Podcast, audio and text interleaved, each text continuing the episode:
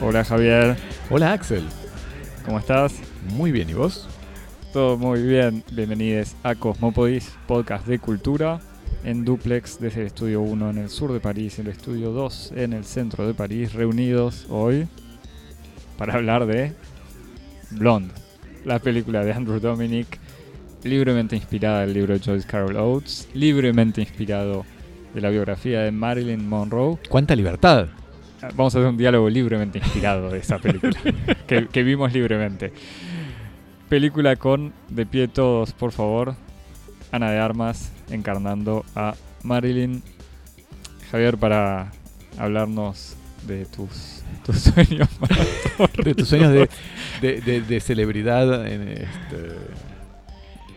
simplemente nos escribís por correo electrónico a cosmopodis.gmail.com o nos seguís en Twitter y en Instagram en arroba cosmopodis. Perfecto. Te, Y te les mandamos un al- saludo a todos los amigos y amigas que nos escriben y que, que estaban ahí esperando después de toda nuestra larga ausencia. Así que a todos, muchas gracias por su paciencia. En serio, yo no sé si fue algo como consciente, con la gente diciendo tenemos que, tenemos que incitar a estos muchachos a trabajar un poco más en serio Sí. y ser más regulares, o si fue espontáneo, pero de todos modos se agradece. Así como para recordarnos que no estamos flotando en, en el, en el éter solos, como a veces pensamos, para, Sí. para desesperar, para ansiedad del pasante. Bueno, Javier, yo no, yo no sé cómo. ¿No sabes, ¿no sabes cómo empezar? No. Y bueno, vamos a empezar por, por el principio, que es nuestro resumen. Por favor, contame de qué trata esta película. Bueno, ahora que, ahora que volvemos a, a grabar a distancia, que pese a, a- a la resistencia de Elon Musk al teletrabajo en Twitter, nosotros volvemos a nuestras casas y a nuestra domesticidad. Vemos en Netflix Blonde, el drama biográfico, como vos decías, libremente inspirado en la vida de Marilyn Monroe, dirigida por Andrew Dominic y protagonizada por Ana de Armas, e inspirada en este libro homónimo de Joyce Carol Oates.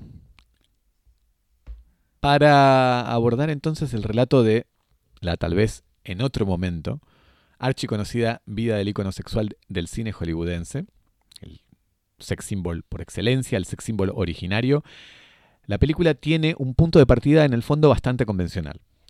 Remontarse a una infancia traumática para comprender los sufrimientos que dan forma a una existencia dramática. Uno podría decir Daddy Issues es como el nombre de la narratología norteamericana.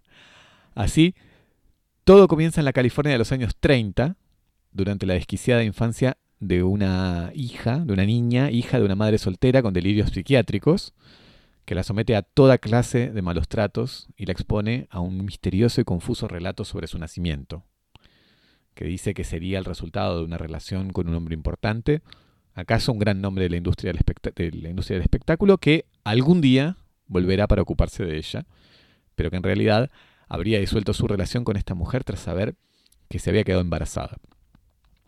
Las crisis de la madre no van a tardar en llevarla a un manicomio y de esta manera comenzar el itinerario de niña huérfana que dejará marcada para siempre a Marilyn, por entonces conocida por su nombre de nacimiento, el mucho menos glamoroso Norma Jane.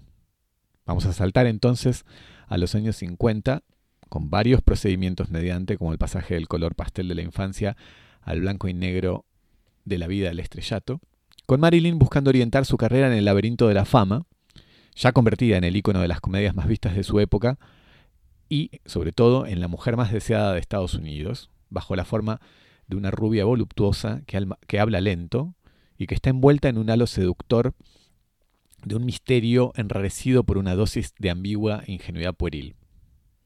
La vamos a ver entonces en una serie de situaciones que nos la presentan como una figura tironeada en medio de un conjunto de fuerzas contradictorias.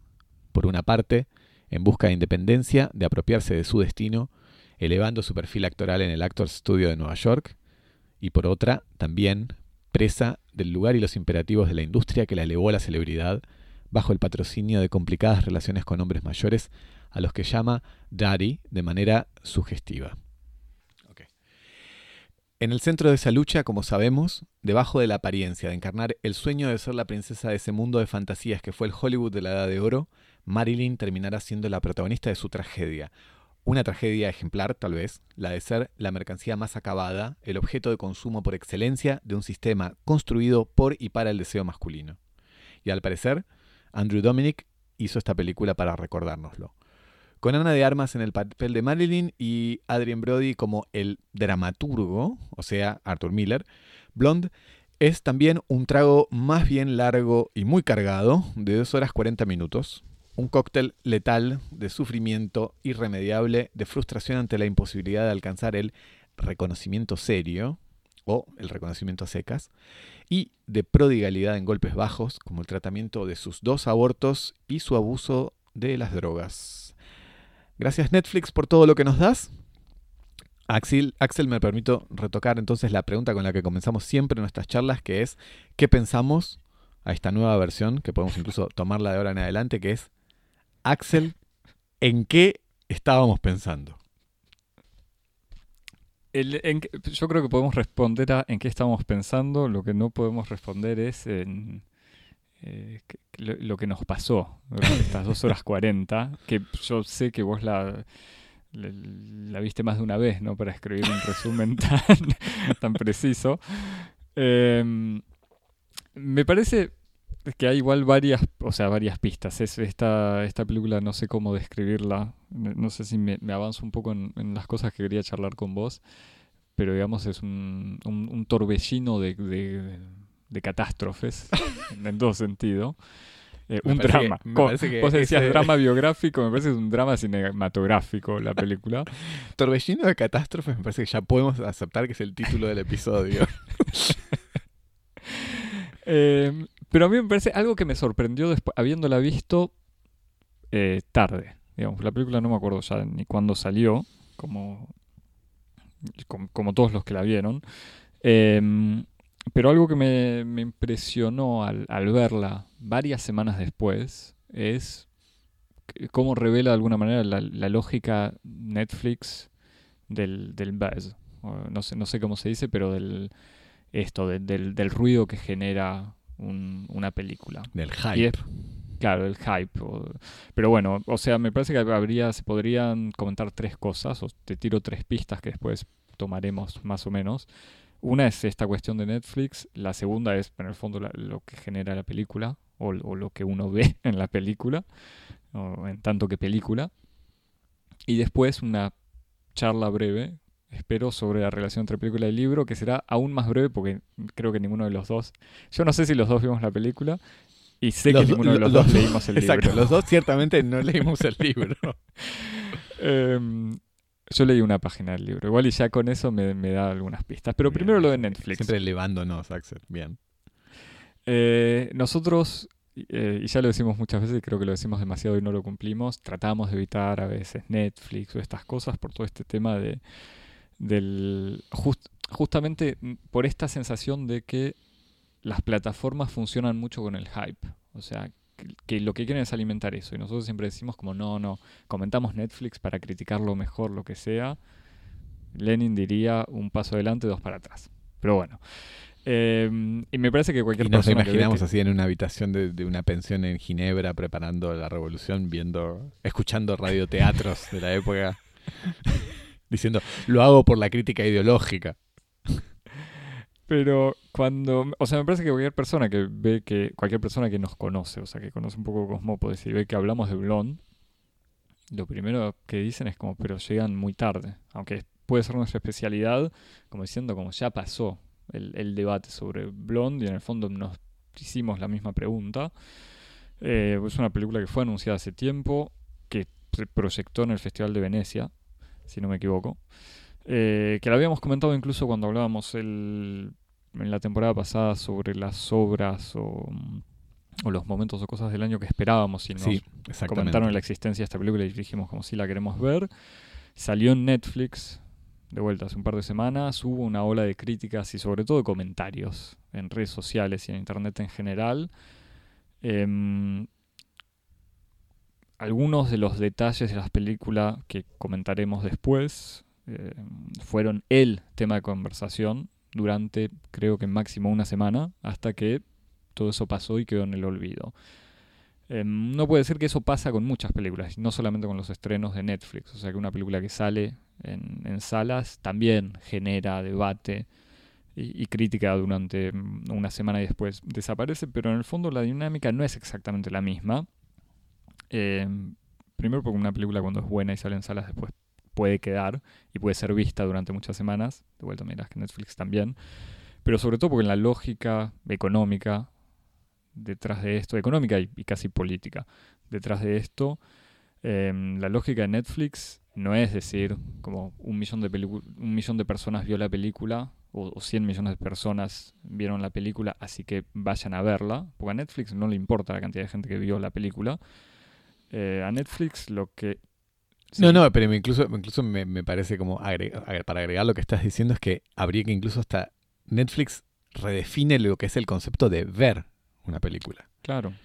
Porque cliquear ya es, en términos cuantitativos y estadísticos, ver un poco, ver un pedazo, es como, eso ya es ver la película para Netflix. Entonces, como, simplemente que, esté dando vueltas y esté en circulación ya es suficiente. Como no hay, hay una especie de desentendimiento con respecto a lo que es la integridad de la, de la obra, que mm. redefine un poco el concepto de lo que es ver una película, porque ese modo fragmentario y e incompleto de lo que es la experiencia cinematográfica es algo que es casi, bueno, uno podría decir ya existía un poco con la televisión, pero no, no es tan así porque está el elemento de que en la televisión si uno espera ver la película sabe que no la vas a poder volver a enganchar, entonces eh, la ves hasta el final porque sabes que no la que, que no, no, no, podés volver a verla cuando querés, entonces me parece que ahí hay como un elemento en donde ya ni siquiera es, como vos decís, la cantidad de gente que vio la película, sino como casi que que tuvo la película frente a sus ojos en algún momento.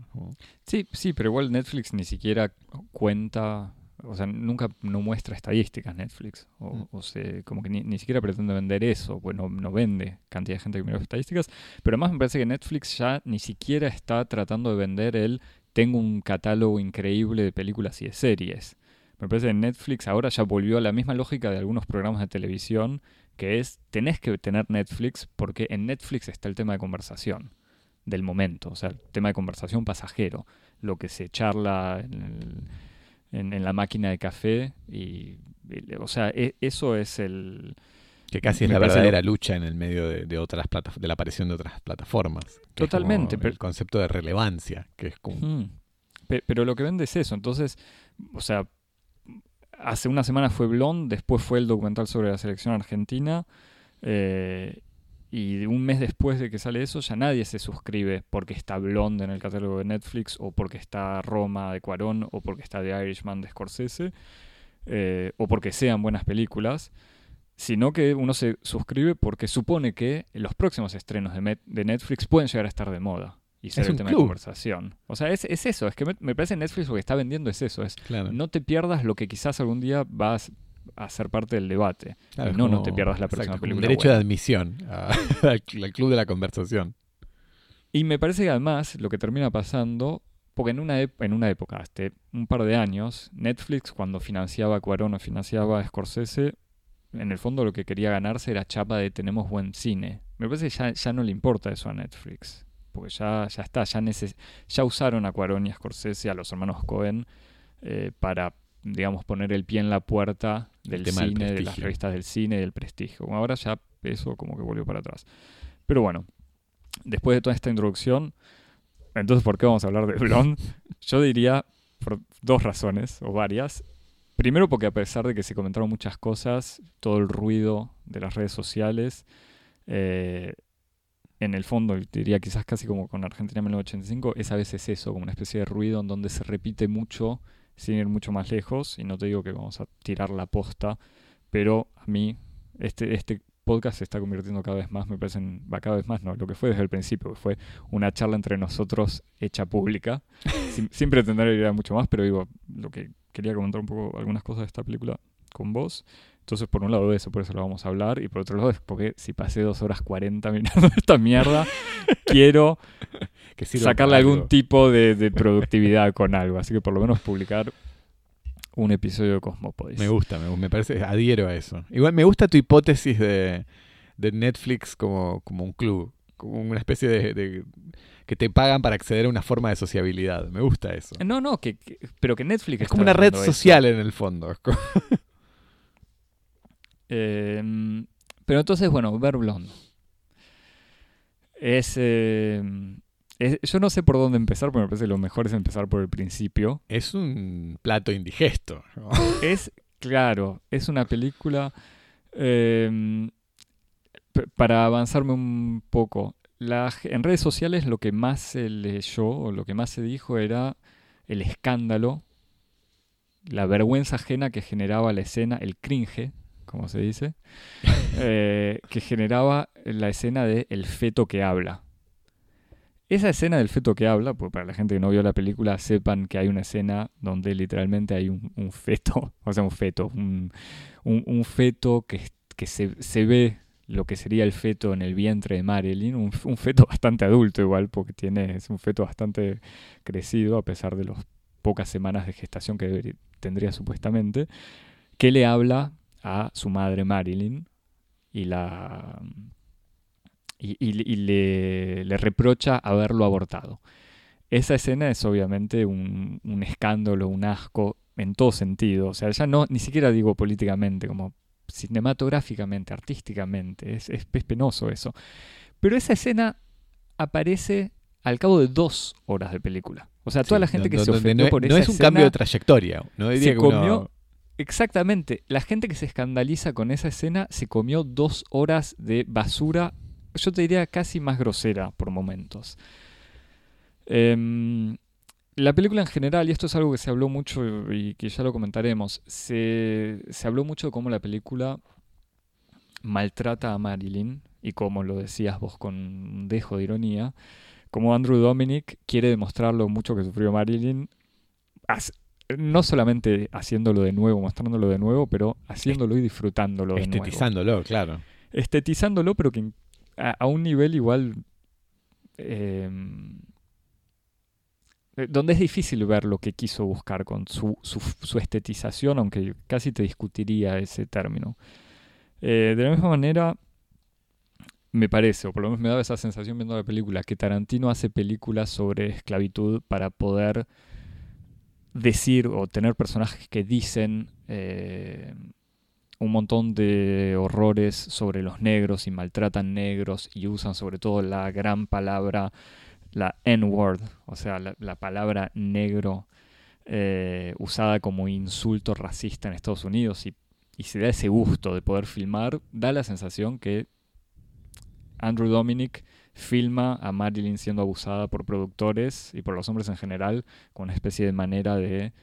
em, sí, no sé si cumplir su fantasía, porque vos me dirías, va, vos me dirías, yo no te quiero echar... Estoy muy, Pero estoy ya muy te estoy a punto de llamar a mi abogado, Axel. Por eso, pero, pero ya te imagino en posición abogado del diablo diciendo, bueno, mejor que lo haga en una película a que lo haga de verdad con actrices, ¿no? No, pero, te lo- pero es cierto eso, eso, eso no, es un igual argumento eh, me parece que, que- si uno tuviera que buscar como una especie de que es el argumento de Tarantino incluso. Sí, pero para, para ir en tu dirección estoy de acuerdo, para mí hay algo de eso. Me parece que si uno pu- pudiera como resumir un cierto espíritu que parece estar detrás de la película, que es como quiere quedarse con la manteca y la plata de la manteca, que es como quiere hacer una crítica Sí. de la explotación de, del cuerpo de las mujeres y del deseo y todo, al mismo tiempo haciéndolo. Y quiere hacer las dos cosas al mismo tiempo. Y eso es lo que es un poco más chocante en el fondo. Y, y haciéndolo, y ahí es casi lo peor de la película, haciéndolo de una manera mala. O sea, por eso, volviendo al tema de la estetización de la violencia contra las mujeres o contra Marilyn en particular, eh, no es una especie de estetización de uno no dice que mal que se tome el gusto de hacer una escena tan, tan bella o trabajada al servicio de algo tan horrible, eh, sino que hay una puesta en escena pedorra, barata, imbécil, eh, superficial. O sea, ojalá hubiese habido en el fondo eh, un- una voluntad de, buscar la belleza en esa violencia y en ese drama. O sea, que, hubiese sido más hubiese sido discutible quizás, pero quizás más interesante justamente trabajar esa tensión de, estetización o, estilización de la belleza y la violencia. Esto es un ejercicio de estilo donde no hay estilo. O sea, son una especie de avalancha de recursos cinematográficos chatos como filtros de Instagram. Sí, y que en el fondo también re- retoma, o sea, lo que vos decís va en la dirección de un problema general, eh, que es el, el problema de lo- los, pro- los límites éticos y estéticos de la representación de la violencia, que uno lo puede ver también en las películas de guerra, Hmm. eh, que, que como que oscilan entre el goce de la espectacularización y después ot- otra que, intenta como elevando, como subiéndole el volumen, volviéndolo como, casi con una pulsión romántica, como una especie de escena sublime, intentan mostrar como la profundidad de la guerra, de la violencia, de la crueldad, y aquí podríamos decir como la eh, toda la perversidad que existe en esos individuos que toman a otros como objetos para la satisfacción de sus propios deseos. Y como en el otro polo estaría como un tratamiento de la arbitrariedad y la facticidad de la violencia, ¿no? Que es como las películas de, de guerra que, que muestran como la violencia así, sin, sin ninguna dimensión épica, como que alguien puede morir porque una bala pasa y lo mató y se acabó, y, una, y la fragilidad de la vida. Los, los soldados en las películas épicas mueren en muertes muy complicadas, largas, agonías heroicas, y, y en las películas que trabajan justamente con una especie de representación de la violencia de manera mucho más eh, menos espectacular, tratan de mostrar que los cuerpos son frágiles, que la vida puede desaparecer de un instante a otro sin ningún eh, momento para redenciones o, discursos finales. Y, y pasa un poco lo mismo con la con el tipo este tipo de escenas como de abuso o, o de momentos en donde las relaciones sexuales se vuelven en un territorio de abuso si yo pienso por ejemplo incluso en algunos momentos mm, pensando en cuando veía Blonde pensaba por ejemplo en, en algo totalmente opuesto que es una película creo que es una película de Ozon ¿no? que es eh, Je ne Jolie Sí, no la, no la vi. que también que es una la es, sobre- historia es una película de, sí, una especie de prostitución adolescente. Sí, de una, de, exacto, de, de una joven, una chica joven y muy bonita, parisina, que empieza a descubrir que existe una, como una red de relaciones en donde ella puede tener relaciones sexuales con hombres mayores en general y sacarle algún tipo de rédito económico, y hasta que obviamente ocurren una serie de episodios que, que la confrontan a un poco los, los riesgos de este tipo de, de actividad. Y que Ozon elige como representarlos de una manera muy brutal y sin ningún pero tampoco sin ningún como sin ningún patos en el fondo como cosas como uno podría hacer el mismo equivalente con la película de guerra donde las cosas pasan de una manera muy rápida y muy tosca y sin ningún tipo de de filtros ni de esti- estilización ni nada es como es la brutalidad de la violencia ejercida sobre los cuerpos, de un cuerpo a otro cuerpo, ¿no? Entonces, me parece que ahí hay como toda una especie de... Entre esos dos polos hay toda una serie de posibilidades para reflexionar sobre la representación de la violencia, que es un trabajo que, por supuesto, este realizador no hizo y se dio como a las pulsiones más elementales y más convencionales de lo que es, como vos decías, este, esta, pues, esta eh, puesta en escena totalmente perezosa y casi automática. Pero perezosa y automática, no sé si es la palabra, puede dar la sensación que hay una especie de esfuerzo impresionante. No, eh, lo en- que quiero yo- decir yo con perezosa sí, y automática. perezosa. Claro, no quiero decir perezosa y automática en el sentido que no hay una puesta en escena, sino que es una puesta en escena que está montada sobre una serie de reflejos del cine Hmm. eh, y que como uno ya vio eso. eh, este, pero bueno, después igual me gustaría hablar un poquito Sí, sí. sobre con qué otros directores está dialogando Es implícitamente que la te, película. te tiro, te tiro un poco la, la primera pista. A mí me parece que, de vuelta, peor que la del feto hablando, eh, me pareció más horrorosa la cámara subjetiva desde justamente el mismo feto, desde el útero. Eh, o sea, filmando como si, se, como si la cámara estuviese en el útero de Marilyn y viendo el... Ya no sé ni cómo describirlo esto, pero íbamos viendo la vagina desde adentro. Como el momento Enter the Void, para los que vieron la película de Gaspar Noé, Es que yo no la vi por menos eso. lisérgica En que si mal... y menos tibetana. si, si entendí bien lo que me explicaste hace un rato, Gaspar Noé hace lo mismo en una escena de Hace eh, una visión, hace una visión eh, subjetiva dentro de un útero durante una, un coito. Hmm, y bueno, pero es Gaspar Noé. O sea, es... eh, Sí, bueno.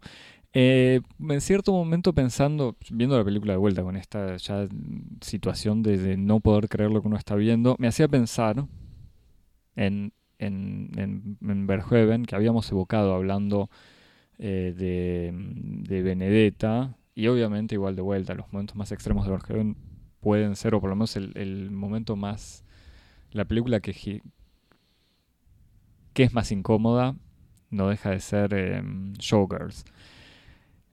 Y, es loco, porque en Showgirls está eso, esta tensión con el mal gusto, pero que Verhoeven lo justamente lo, asume o lo toma completamente y es casi lo va, casi no, es lo interesante de la película.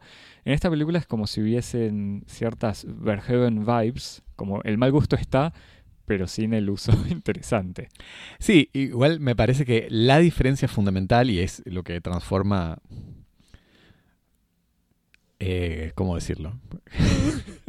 sí, lo que, lo que hace que... Es muy injusto igual compararlo con Verhoeven. es, No, eh, sí, pero el caso de, de Verhoeven es que eh, siempre que, que él trabaja un relato, su preocupación es equivalente, eh, se, se reposa de manera equivalente sobre el tema de su relato que sobre el modo en que está hecho el relato. Entonces, Sí. Showgirls es tanto una película sobre, el, sobre la puesta en escena del cuerpo de las mujeres y la explotación de las mujeres en la industria del entretenimiento. Es tanto eso, y casi te diría, es incluso más hmm, una reflexión sobre la película, el- ese tipo de películas, que es el, como la película heroica de la chica de provincia que va con sus sueños a la gran ciudad eh, y que se, los, se ve que sus sueños son destruidos eh, por esa especie de gran picadora de carne que es cualquier industria y que ella tiene que intentar retomar las partes de, de- de su personalidad destruida y, y encontrarse a sí misma. Eh, e- ese, esa especie de mito que construye toda una cinematografía y como todo, incluso un- una enciclopedia de relatos edificantes, como de novelas de edificación, es lo que le interesa a, Ver, a Verhoeven, que seguramente conoce muy bien eso o que se ha visto todas las películas de cuarta que se pasan en autobuses y en, y en, y en matinés y, en, y, en, y en aviones. Como es, es esa especie de cine, es como, es como el, el lector de, de literatura pulp, de literatura trash, que después retrabaja eso fascinándose en el tipo de construcción, el tipo de tropos con el que hace su película. Eh, y me parece que lo que el problema que tiene la película de, Dominic, Blonde, es que en el fondo hay una profunda ingenuidad con respecto al modo en que está construido y contada su historia. Como uno hmm. no ve esta especie de, de distancia, de distancia y hasta de goce crítico que tiene Verhoeven con sus historias Mm, sí, que sí. es el gran problema y es la gran dificultad que tienen muchos espectadores para disfrutar del cine de Verhoeven, porque lo ven en como lo, lo toman por ah, ¿cómo se dice? como por argent comptant, como por este por tipo lo toman literalmente por lo que por lo que parece que es este y no no están como disfrutando de esta especie de, de segunda capa que es un palimpsesto de tropos de un cierto género. Y después, lo, lo que me parecía gracioso, después de haber pensado en Verhoeven por esta eh, este, es- cierta literalidad en, en- en la puesta en escena burda, eh, me enteré, chequeando en IMDB, que Andrew Dominic trabajó con Terrence Malick. Que Terrence trabajó Malick como está- que Trabajó como director de la segunda unidad, o sea, el tipo que hace con la segunda unidad de qué película? en El Nuevo Mundo. Mm, O, o sea, en el fondo Andrew Dominic hacía tomas que iban que, que para rellenar momentos de la película El Nuevo Mundo. O sea, es un, en el fondo es un, técnicamente eh, es un Terrence Malick bis. Después, eh, autoralmente, no. Pero ahí es, es lo gracioso. Como que esta película pretende tener esa solemnidad que puede tener Terrence Malick o, e- o esa virtu- ese virtuosismo, pero sin Bueno, pero. sin el resto. Y me hacía pensar, disculpa, te cuento es- esta anécdota, pues me encanta. Me hacía pensar en la anécdota de Orson Welles, que esto es- me la contaron hace mucho tiempo, así que quizás la cuento mal. Pero parece que Orson Welles llegó a Hollywood, se compró un librito de cómo hacer películas. Y cuando le dijeron cómo hizo para que Citizen Kane sea tan buena, dijo, y yo leí mi librito.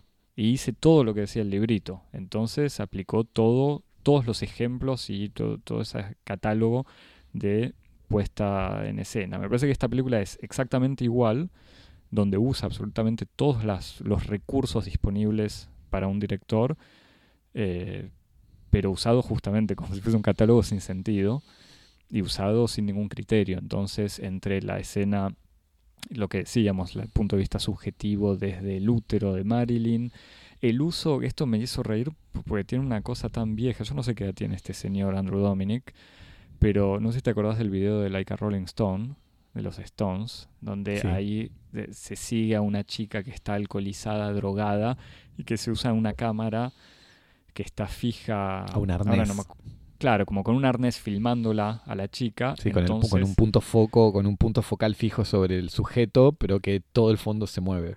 Bueno, ese recurso se usa dos veces en esta película. O sea, ya, yo creo que ya después del año 98 ya no se podía usar eso, estaba prohibido porque lo habían usado los Rolling Stones, o no sé quién sería el director, además quizás era... Tal vez, era eh, él. ¿Cómo? Tal vez era él. No, no, no, debía ser, eh, que debe haber sido alguno de los que después hizo carrera, eh, tipo Spike Jones. Claro. Pero ese recurso lo usa dos veces. O sea, en dos momentos además que no tienen nada que ver. Uno con mm, Joe DiMaggio entrando furioso, o sea, el segundo marido de Marilyn, eh, beisbolista, entrando furioso a la casa para pegarle a Marilyn. Entonces es como para mostrar en primer plano la violencia de este hombre. Y la segunda es Marilyn recibiendo una inyección eh, para calmarla y que cae y se ve el cuerpo caer de vuelta, como con el, cuerpo fijo y el, y el entorno cayendo, con dos momentos que no tienen nada que ver. Pero bueno, eh, te doy otro ejemplo. No, igual para justamente para, para continuar y tal vez cerrar esta, esta, esta referencia que vos hacías, por ejemplo, a Malik y a Verhoeven, que son como para nosotros así como dos, dos polos del sistema cinematográfico, como dos agujeros negros hacia el cual si gravitas a uno o gravitas a otro, como encontrás tu posición dentro de un espacio de posibilidades creativas. Vos tenés como a Verhoeven, que en el fondo es como el goce total del relato, como en el fondo lo único que importa es cómo están contadas las historias. El verdadero objeto de, de- de- goce, la verdadera finalidad es eso, es como cómo puedo agarrar un género y como llevarlo un poco a, su punto de delirio. Y después lo tenés a, Malik, que en el fondo tiene esta cosa como de, de tener un horizonte de trascendencia de, de la forma artística. Como en el fondo, si Verhoeven es como lo único que le importa es el relato, es como a Malik lo que le importa es como la posibilidad del relato como una especie de camino o de canal o de puente hacia otra cosa que es una especie de horizonte inaccesible de lo espiritual, lo metafísico. Eh, porque todas las películas de Malik en el fondo es eso, y es lo que justifica, en el fondo, su búsqueda un poco de, de un de resucitar un registro que uno podría decir que no tiene o no debería tener lugar en nuestra cultura, que es como esa especie de sublime. eh, y que él, bueno, para él obviamente tiene sentido porque en el fondo hay una especie de búsqueda de eh, acceder a esta nueva trascendencia espiritual o metafísica que uno ve en el Nuevo Mundo, que uno ve en, en The Tree of Life, y que cuando eso no está, el mismo Malik pierde pie. Porque un poco el problema que tenía su díptico eh, hecho para la, la Cámara Californiana de, de- de Agentes Inmobiliarios, que es Night of Cups, y la otra que ni me acuerdo cómo se llama, era que justamente el pasaje de ese de- del relato sublime a la dimensión metafísica está un poco perdida. Y entonces ahí sí es- es- son esas películas en las que uno dice, Malik, ¿qué son estos documentos? Que vos incluso creo vos me lo habías dicho alguna vez, como que son estos estas publicidades de perfume baratas. Mm. Eh, porque ese salto a la, a la dimensión metafísica no, no, no se puede hacer. Y que volvió, en, en alguna medida, volvió a recuperar con la película esta que, del objetor de conciencia, que se me fue el título. ¿Te acordás el, el título? de la- No, pero la comentamos. No, no, ya no sé qué episodio, pero la. Eh, que ahí sí volvió como a, a tomarle un poco el pulso a, a esa especie de, de conexión entre su, su cine y sus ambiciones espirituales. El problema de este tipo es que está medio del lado justamente de esa especie de espacio que uno podría llamar el sublime cínico, que, que es justamente la estilización, la estetización, los recursos y, y- y la, la acumulación de estos tropos visuales espectaculares al servicio de nada. ¿no? Como que este sublime cínico, este sublime vacuo, eh, produce inevitablemente este tipo de, de resultados. Y es ahí en donde uno puede decir, o como vos decías, es como un Malik, un mal Malik, un Malik malo, Sí, un. Malik vacío en el fondo. Más allá de que uno puede después decir, bueno, no sé, yo no adhiero a Malik, eso está bien, pero por lo menos uno ve cómo funciona la relación entre su cine y las decisiones que llevan a su cine. Mientras que acá, como vos decías, es todo parece estar este, montado en una especie de o arbitrariedad o automatismos, donde no Sí. hay toma de decisiones. Es que, de vuelta, me parece que la, obviamente la comparación con Malik de vuelta es eh, exagerada. útil igual. y- pero me parece la diferencia es que Malik por lo menos está siempre en el plano de, como vos decís, de lo sublime, de los, los grandes paisajes, la cámara lenta, el detalle. Tie- Tiene, como una construcción que busca eh, eso en el fondo, mostrar la belleza o, o buscar una especie de belleza metafísica en, en la vida cotidiana o en, o en- o en la- lo que está filmando. Sí, es una concepción lírica del arte, en el fondo. Eh, Este tipo está mucho más en el catálogo de... Parece que vuelta, es un, no vi las otras películas ni, ni las voy a citar ni nada. Eh, pero esto parece como película del... película, video del que tiene su, su cámara nueva y que quiere probar todos los efectos o que tiene su, su teléfono, su Instagram, como te decía. ¿Viste? Lo- lo- es que por eso me parece que los filtros de Instagram son el ejemplo. A mí me parece porque que hay otro quiero- ejemplo que va un poco en tu dirección. Disculpame, te interrumpo, es una, Por cosa, favor, una cosa dale. chiquita porque me parece que va un poco en lo que vos decís. Es como, Dale, dale. Para mí es la típica película que hace excelentes trailers. Obvio, obvio. Sí, que ahí sí. te das cuenta hasta qué punto como las imágenes y, y las secuencias no están pensadas en función de un, de un relato del cual son una consecuencia necesaria y de las cuales casi es imposible separarlos, sino más bien todo lo contrario. Es una colección de imágenes hechas como si fuera un tipo un stock de imágenes que pueden ser reacomodadas de otras maneras e incluso encontrando agenciamientos superiores al de la película. Sí, totalmente, porque además incluso viendo el tráiler de la Que película. en este sentido uno podría decir es como Blonde está en el mismo espacio de Suicide Squad, por ejemplo, por darle No, pero Es cierto, eh, muy, como muy estas películas, eh, que es, es todo un género, y que uno podría decir es un género que está unido por un vínculo de familiaridad que es este. El de estar construidos con, con un principio de, de- con un conjunto de imaginaciones que hacen secuencias que funcionan bien en, en cualquier registro de las imágenes comerciales. Y el tráiler es un poco el lugar perfecto en donde estas, en donde estas piezas brillan. Mm, es cierto. Funcionan mejor que en su formato original. Casi que están hechas por eso. Para eso. Otra escena, yo quiero evocar dos escenas más. o En realidad, un- una escena que la quiero evocar de vuelta. Lo que no dije, lo quería decir antes y se me olvidó.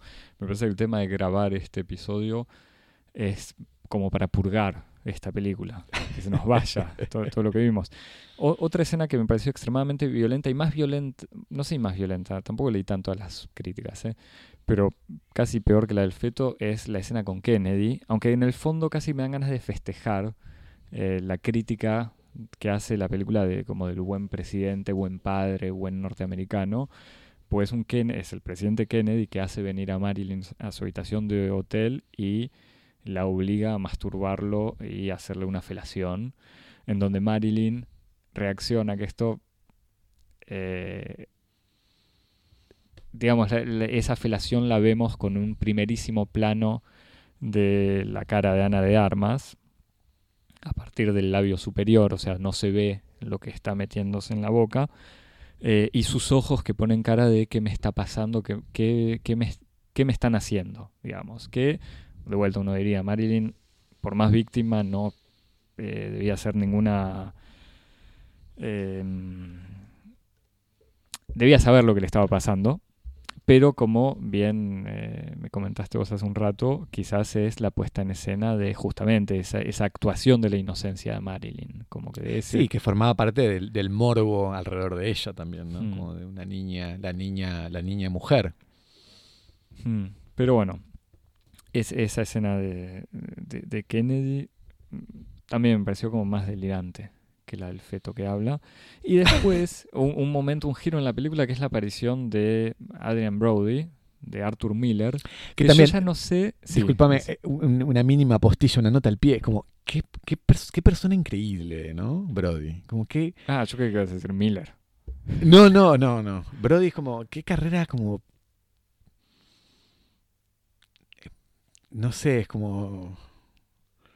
Habría, como, habría- Sí, que- en- por en favor, un- contame, pues yo no sé qué, para dónde vas. No sé, no, no, de que es como esta especie de estos actores que uno los identifica tan bien Mm. y que uno dice, pero ¿cuántas películas hizo? Y, y, en el- y con al fin de cuentas hizo pocas. O, No, me parece que tiene al revés, hizo muchas, ¿eh? Porque, o sea, hizo muchas, hizo varios roles. eh, Tengo la impresión... O sea, yo lo ubico. Yo- igual bueno, mentira, todo el mundo obviamente razón. Todos Lo pensamos en en Polanski. bueno, Polanski. claro. esa- Pero después es como ese tipo de actores que se transformó casi como en un meme de sí mismo. Wes Anderson, Bueno, claro. eh, pero en, los- en Wes Sí, Anderson, salvo en el, en el, ¿cómo se llama? En el, en el Darjeeling, la historia de los hermanos, casi que eh, Wes Anderson lo, lo- lo hace aparecer como lo que es, que es como un personaje así un poco idiosincrático, en donde puede aparecer dos minutos y ya está. La película es una película con Adrien Brody, aunque esté tipo dos minutos. Bueno, en, esta película es casi lo mismo, pues no, no sé cuánto tiempo aparece Miller. Por eso es me tanto. refería, y aparece un poco como Adrien Brody en el rol de Arthur Miller casi. Que, como- que está muy bien, pe- pero es gracioso porque yo no sé si es que la película mejora en ese momento con esa aparición o que uno ya se acostumbró, pues de vuelta, ya se viene bancando una hora y media de esta película, entonces ya se acostumbró a todo y no es necesario. Pero es, es interesante porque es el único momento en donde Dominic, Sí, el, director, que podría haber ido un poco más en justamente el lado intelectual de Marilyn, es como el único momento donde me parece que hay dos escenas. Una es Marilyn diciendo por teléfono cuando le, la llaman para, para, no sé si es ofrecerle un papel o decirle que vaya a filmar y ella dice, ¿cómo? Pero a tal otra le están pagando 100 veces más que a mí, yo soy la estrella, me van a pagar bien o se van a la mierda y les corta. Eh, y es de vuelta la Marilyn con carácter. Y después en un diálogo con Arthur Miller hablando Chekhov, que está muy bien, pero que son como que todo este discurso pseudo feminista que supuestamente tiene la película al mostrar de manera horrible toda la violencia que sufrió Marilyn, lo destella en un segundo de un diálogo de Marilyn sin desarrollar mucho más. Em, y en el fondo lo que, que esto no lo evocamos ni en el resumen ni antes, otra, otro de los temas que me sorprende es cómo la película juega con esta eh, dicotomía ya clásica en los biopic y sobre todo en, en lo la serie sobre Maradona y otros documentales sobre Maradona en la diferencia entre el Diego y Maradona y acá sería entre Norma Jean y Marilyn que también ya se volvió un lugar común del biopic No, yo te quería, te quería preguntar otra cosa. dale dale eh, con respecto a lo de Biopic. Eh, más allá de todos los defectos que podemos reconocerle a, a la película, tiene una cosa en donde es como una especie de biopic en donde todo está atravesado por, por una serie de excesos eh, que tienen mucho que- que te ponen en una situación en donde estás permanentemente cuestionándote de si lo que está pasando es verdad o no, si es un Mm. sueño, si es un relato que alguien está haciendo a otra persona, si es un recuerdo eh, totalmente editado por, por, por traumas posteriores, por sufrimientos posteriores. Y entonces en ese sentido no es como la biopic clásica, eh, en donde el cuadro de la escena es como una especie de pequeña ventana de una máquina del tiempo que te lleva al pasado de una persona y vos vas siendo testigo de la vida de esa persona.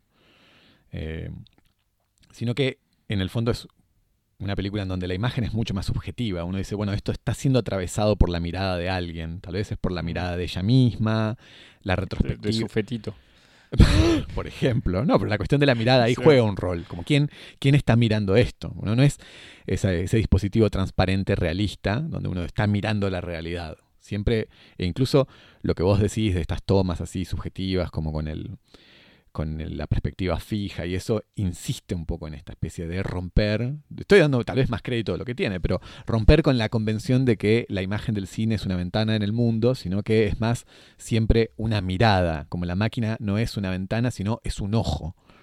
Sí. Eh, es una máquina de ver eh, que permite reproducir una cierta subjetividad. Y para completar, me parece que si hay, al- hay alguien que es medio un genio en esto, o un genio no, pero, pero un genio en el sentido que tiene una firma, tiene un estilo eh, en, en este género de hacer biopics eh, psicológicos en un género que podríamos patentar como el biopsicopic o el psicobiopic. Eh, Lo escuchaste primero en Cosmopodis. Sí.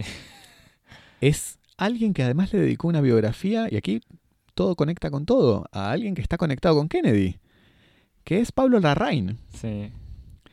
Eh, cuando vos pensás en, la- en el ciclo de películas biográficas, ya sea Jackie o Neruda, todas tienen esta Yo especie no vi de... la última, la de Lady Di.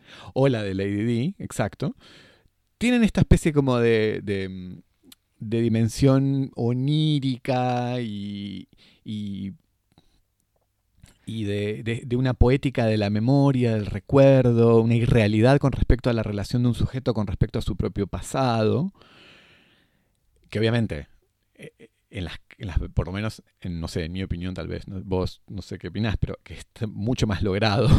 Sí.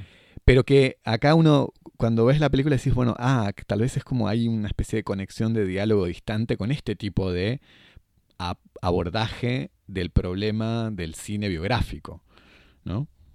Sí. No es sé que, vos cómo lo ves. No, yo imagino.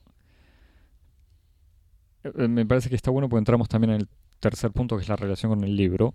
Pero esto que decís, eh, imagino de vuelta a los productores de Netflix o el tipo que tiene la, la chequera de Netflix, que alguien le dijo como, che, hagamos una, te- tenemos un, para hacer una, un- una especie de biopic, una falsa biopic de Marilyn. Está este pibe de Larraín que hace estas películas interesantes, ambiguas. O tenemos acá a Andrew Dominic que hace, que podría hacer las Tortugas Ninjas 4 o esta película. Y dicen, y a ver quién hace mejores explosiones. Y, y claro, se lo dieron.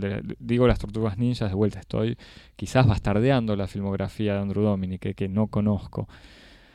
Pero está claro que, volviendo a lo que decíamos antes sobre Netflix, para Netflix es mejor tener un tráiler impresionante, que es Claro. lo que hace este tipo. Eh, pero sí, pues es. Volviendo de vuelta a la conexión con el libro, que no leímos. em, el libro de Joyce Carol Oates está, si mal no recuerdo, presentado explícitamente como una novela y tiene, en la única página que sí leí, en realidad leí dos o tres páginas, pero empieza con una nota del autor en donde aclara explícitamente en- eh, que este libro se trata de una biografía ficticia de Marilyn, en donde hay algunas escenas que son ciertas y las enumera, y otras escenas que son falsas y las enumera también. Cita en esta misma nota la bibliografía que ella consultó para conocer sobre la biografía de Marilyn, para conocer sobre la historia del teatro, para conocer sobre la historia de Hollywood y no sé qué otras cosas. Y es gracioso porque uno lee, o, sea, me da la sensación que hay una, mm, que hay una distancia diferente, es una obviedad lo que digo, pero la distancia entre literatura y cine, o entre lo escrito y la imagen con la realidad o la ficción. Como uno lee cualquier narración escrita y parece literatura. O sea, uno sabe que está leyendo eh, no necesariamente algo falso, pero que está leyendo como algo salido de una mano de un autor, claro. O sea, estamos pensando acá, por ejemplo, en la autobiografía de, de Cumbio o el libro de, de Cherkis Vialo sobre Maradona. Ah, Estamos hablando de ese corpus. Exactamente. Pero es que ese es el tema, que uno lee incluso eso y dice, bueno, esto es, es literatura. Gracias, Javier, por tus referencias. No, no, yo sé Em, que... Y lo, y lo que lo que voy a decir eh, puede parecer aberrante para cualquier estudiante de cine ¿no? que, que lo pensó, pero el problema de la imagen es que parece realidad. O sea que, aún con las evidencias más visibles estas que vos citabas, ¿no? Estas puestas en escena, estas cámaras subjetivas que parecen a cualquier cosa menos lo que uno ve eh, cuando abre los ojos y mira una pieza o mira un diálogo. Eh, y, aún más al ver a Ana de Armas vestida de Marilyn, a ver cámara lenta, blanco y negro, sepia y todo eso. Em, la película tiene, la película, la, imagen en movimiento y el cine, y esta película más todavía, tiene como una relación con, eh, con la realidad que es más complicada y que me parece que en parte puede jugarle en contra, o sea, a la recepción de la película, como la gente que espera una biopic de Marilyn y se encuentra con algo que miente, lo digo así brutalmente, pero me parece que el problema obviamente no es ese, sino que es de vuelta culpa del director que, como justamente decías, no va en el sentido de esta tensión, o sea, no, o quizás va en el sentido de la puesta en escena, pero no para confrontarlo con otra cosa. Que no sé de vuelta si Oates lo hace, aunque en el libro por lo que vi eh, un poco lo hace, porque mezcla como textos ficticios de Marilyn, em, una escritura medio de diario con la descripción, o sea, va por ese lado de la ambigüedad, cuando acá no, esta puesta en escena no es de vuelta como vos decías, la puesta en escena que Marilyn se imagina de ella misma, la puesta en escena, uno podría decir, pretende hacer la puesta en escena de la gente que ve a Marilyn como un personaje claro. y no a Norma, pero en realidad eso se pierde, me parece se pierde de vuelta en todo este artificio eh, y está de manera irónica o contradictoria o, paradójica de la literalidad de estos de estas puestas en escena, de estos recursos. No sé, Javier. Me gustaría agregar una última cosa. Por favor, y después me parece que Yo sé que vas a sacar de la galera un chiste. no. no, pero para rebotar sobre lo que vos estás diciendo y después con, con esto tal vez terminamos, porque... Dale. Eh, sí, sí, porque, o sea, le estamos dedicando 55 minutos o Sí, igual menos. me parece que después podemos hacer como un balance cuando estemos terminando sobre esto, este ejercicio. Eh, como el libro de Joyce Carol Oates, no, que, que, como vos decís, estamos haciendo hipótesis, pero por lo menos algunas de estas hipótesis tienen una apariencia de verdad, por lo menos no deja de ser una novela, o sea, una pieza literaria que está hablando de una figura del cine. También una autora mujer que está hablando de una, de una actriz. Entonces, como hay como toda una serie de conexiones que, que permiten establecer relaciones muy diferentes de las que puede producir el cine hablando de una estrella de cine. Y ahí me parece que hay, algo interesante que, me parece que es como también una especie de, tema o de subtema que, que, está un poco atravesado por. que atraviesa toda la, la, película y que es casi una especie de discurso inconsciente de la película y que me parece que tiene una, una dimensión de interés. Que es como la preocupación o por por un problema que es el, problema del el compromiso y de la integridad. Y, ¿Qué quiero decir con esto? Que es como, hay algo en la figura de Marilyn, por eso como al principio cuando hablábamos y resumíamos la película decimos, bueno, es una especie de tragedia ejemplar, y que me parece que, que hay en este tipo de, de figuras que tienen su ascenso y su caída, eh, algo de eh, itinerario así ejemplar de ansiedades compartidas por todos los que están alrededor consumiendo esa historia. Y que me parece que en el caso de, Marilyn, que fue esta especie de mm, heroína que cayó en el momento más ejemplar y más icónico de, de lo que fue el triunfo de, la industria cinematográfica hollywoodense en pleno momento de su transformación global, porque además es eso, es como es el momento en el que Hollywood no solamente comienza a adquirir como su dimensión industrial, económica, gigantesca, sino global, en la posguerra, en donde Estados Unidos se está instalando como por lo menos uno de los grandes horizontes culturales e ideológicos globales, la figura de Marilyn tiene esta especie de eh, potencial para encarnar algo que habla, que puede hablar menos de lo que es la experiencia de una mujer, que lo que es la experiencia de esta especie de eh, ejemplo de lo que le pasa a quienes eh, destruyen su integridad, eh, llegan a, la... En el fondo básicamente lo que quiero decir es, el ejemplo perfecto de lo que es, y en este, en este sentido la conexión con Verhoeven es pertinente, es casi la, leyenda originaria, la fábula moral de lo que le pasa a la, a la persona que llega al gran mundo con ilusiones y ambiciones artísticas, hace concesiones en el medio porque está en una situación de subalternidad y tiene que hacer concesiones en la esperanza de que esas concesiones le van a permitir en algún momento realizar, redimir sus verdaderos sueños y esas concesiones lo quiebran, lo destruyen irremediablemente y nunca más va a poder cumplir con sus promesas originarias.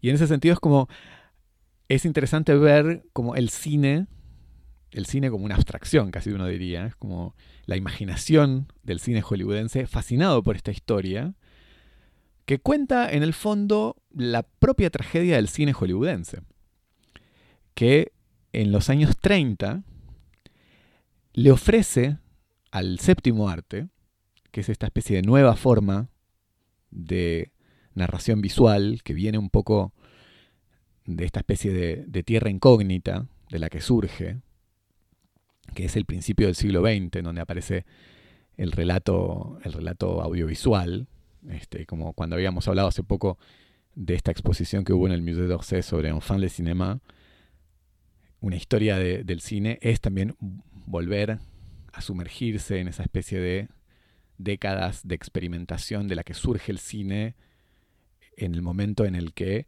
está compitiendo con un montón de otras formas similares de narraciones visuales o audiovisuales y que no está para nada claro cuál se va a imponer y entonces el cine va encontrando su camino en el cine mudo, en distintas formas de conexión con otras corrientes culturales, como, no sé, por ejemplo, el expresionismo alemán. Y de repente algo, hay como una especie de bifurcación de ese séptimo arte, y esa bifurcación, esa bifurcación se llama Hollywood. Y en esa bifurcación, esa forma artística que todavía es una. está como oscilando entre el arte. entre el, el, entretenimiento de masas y esta forma casi salida de, de las ferias y de los circos, y al mismo tiempo como una posibilidad de una especie de nuevo, nuevo lenguaje teatral, que está como entre el arte y el entretenimiento, encuentra un empalme ahí, una, bifurcación en su trayectoria que es Hollywood, en donde hay una promesa de que esas dos cosas pueden ser aliadas, como se pueden unir esas dos cosas sin que nada se pierda. Y es como uno podría decir, no sé, son los años en donde aparece Fritz Lang en Hollywood, ¿no? Como ese momento en donde hay algo como una posibilidad del cine, el cine, arte e industria juntos, y que después obviamente se sabe que son tiene, está atravesado por una serie de, contradicciones que le va a impedir eh, ser algo distinto de lo que es un cine industrial. Y como que la, dialéctica del cine hollywoodense intentando probar al mismo tiempo de que hay una posibilidad de cine arte en el interior de la industria, esa, especie de, preocupación de, mostrar esto está al mismo tiempo aliada por su, su, idea melliza, que es la de que es imposible. Y que siempre va a ser un, el, resultado siempre va a ser una tragedia. Y es gracioso ver esta película como encarnando una nueva, eh, un nuevo avatar de este ciclo sobre las posibilidades del cine industrial como un hogar para el cine arte, en el caso de Netflix, que uno podría decir es como el nuevo Hollywood. Eh, y que lo que vos decías al principio, de la cuestión sobre Netflix tratando de atraer dentro de la cueva del león a Scorsese o a Cuarón o a otros, es, como una nueva, si querés, como una nueva reencarnación de este, de este ya casi centenario drama eh, de la dialéctica entre el arte y el espectáculo ejemplificado en el, en el cine, en donde permanentemente en el interior de, del cine, in- del- de la industria cinematográfica está la promesa de decir, se puede salvaguardar la integridad artística dentro de los compromisos de la industria y al mismo tiempo el fracaso sistemático de esa posibilidad en el interior mismo del sistema. Entonces es como uno puede ver en, en- la, en la película sobre Marilyn, que es esta mujer que está justamente como destruida por los compromisos a su integridad en la narración puritana que tiene la película, este, los, los compromisos que, tiene que hacer la destruyen. Es como uno puede ver algo así como la posibilidad de esta especie de fábula ejemplar de el cine, el cine industrial como disfrutando, gozando de, de este relato sobre su propia imposibilidad y su propia destrucción en el camino de mostrar que puede ser algo distinto que una forma de entretenimiento. Me, me encantó. Te- igual te, te qu- quiero co- comentar dos cosas.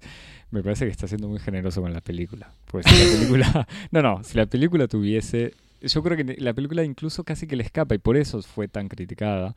Eh, la, lo triste de la película es eso, es que Marilyn no es que hace concesiones. Marilyn es una especie de muñequito, una muñequita que en esta escena que viste, de, las dos veces que viste la película entera, entra, entra a la oficina de un productor y el productor le baja la pollera y eh, la viola. No, no es, eh, no es Marilyn diciendo voy a coger con el productor a ver si consigo un... como que la, la película reduce a su máxima expresión la... eh, casi eso te diría, la dimensión, no la agency de Marilyn, pero más o menos. Al mismo tiempo me hace Sí, igual yo no estoy diciendo justamente que, que esto, que No, esto no. que estoy diciendo esté tematizado. Yo digo que No, hay por- algo como una especie de obsesión con ese tipo de historias que Sí, tiene sí. que ver con esto. Eso es lo que quiero decir. Me, me hacía pensar, y yo no sé si, si la conexión es tan evidente, pero no sé por qué. Te escuchaba y pensaba en la película y me acordaba de este chiste eh, de, no sé, dos, tres exploradores eh, son secuestrados por... Chiste que ya lo digo desde ahora, igual si nos escucharon hasta acá es porque nos quieren y no- nos perdonan hasta esto. Eh, son secuestrados, son, no secuestrados, son capturados por una tribu de, salvajes caníbales. Eh, y les dicen, agarran al primero y le dicen, eh, ¿qué prefieren? Eh, ¿Muerte o bunga bunga? Uno dice, y muerte, no sé, bueno, bunga bunga. Entonces lo violan, lo, lo violan todos, todo el pueblo lo violan. Nada, le dicen al segundo, ¿usted qué prefiere? ¿Muerte o bunga bunga? Eh, o bueno, poner que son dos. Y dice, y no, qué sé yo, ya esto que le pasó al otro fue muy horrible, prefiero la muerte. Y dice, bueno, pero si de todos modos va a morir, ya que estamos, bunga bunga. La película tiene algo de eso, para terminar con esta, con esta comparación. Es como, bueno, vamos a filmar el sufrimiento de Marilyn, pero ya que estamos, mostremos las tetas, digamos, y que, que- que alguien la disfrute. Pero bueno, me, me parece que podemos cerrar con este momento que fue algo de vergüenza propia, ya ni ajena. Em, ¿Algo más para agregar, Javier? No, eh, eh, que si, para aprovechar el si te, pare- si te ¿no? parece que Cosmo- si te parece que Cosmópolis es mejor viendo Netflix y dedicándose al arte de la maledicencia, ponele un like. Esto sí. Porque nosotros teníamos siempre, Javier, justamente ¿podemos teníamos como, bueno, no, la inversa. Siempre teníamos nosotros la idea de que como, hablemos de cosas que nos inspiren, Sí, es verdad. eh, como eh, eh, participar a nuestra manera del culto de la positividad, ¿no? Como hablar de cosas que nos inspiren, que nos hagan pensar, que nos hagan, que nos lleven hacia algo propositivo. Si vos pensás que Cosmópolis es mejor, simplemente revolcándose en, en- en- en la crítica este, destructiva, ponerle un like. Y entonces Sí. haremos eso sistemáticamente todas las semanas porque estamos listos para poner nuestro, nuestra integridad en la, en la hoguera pública. De vuelta, estamos. Además, no es que nos estamos subiendo a la ola de, de Blondie de Netflix, estamos subiéndonos en, en la- espumita del final de la ola Sí, sí, muy al estilo Cosmópolis. No, Pero pero, bueno. después, la semana que viene, volvemos a las cosas que... Sí, Al tedio que, que aleja a las masas de Cosmópolis. Exactamente, por favor. Es lo único que te pido, Javier. Em, para mm, quejarte de, de que ha- ha- hayamos. Sucumbido.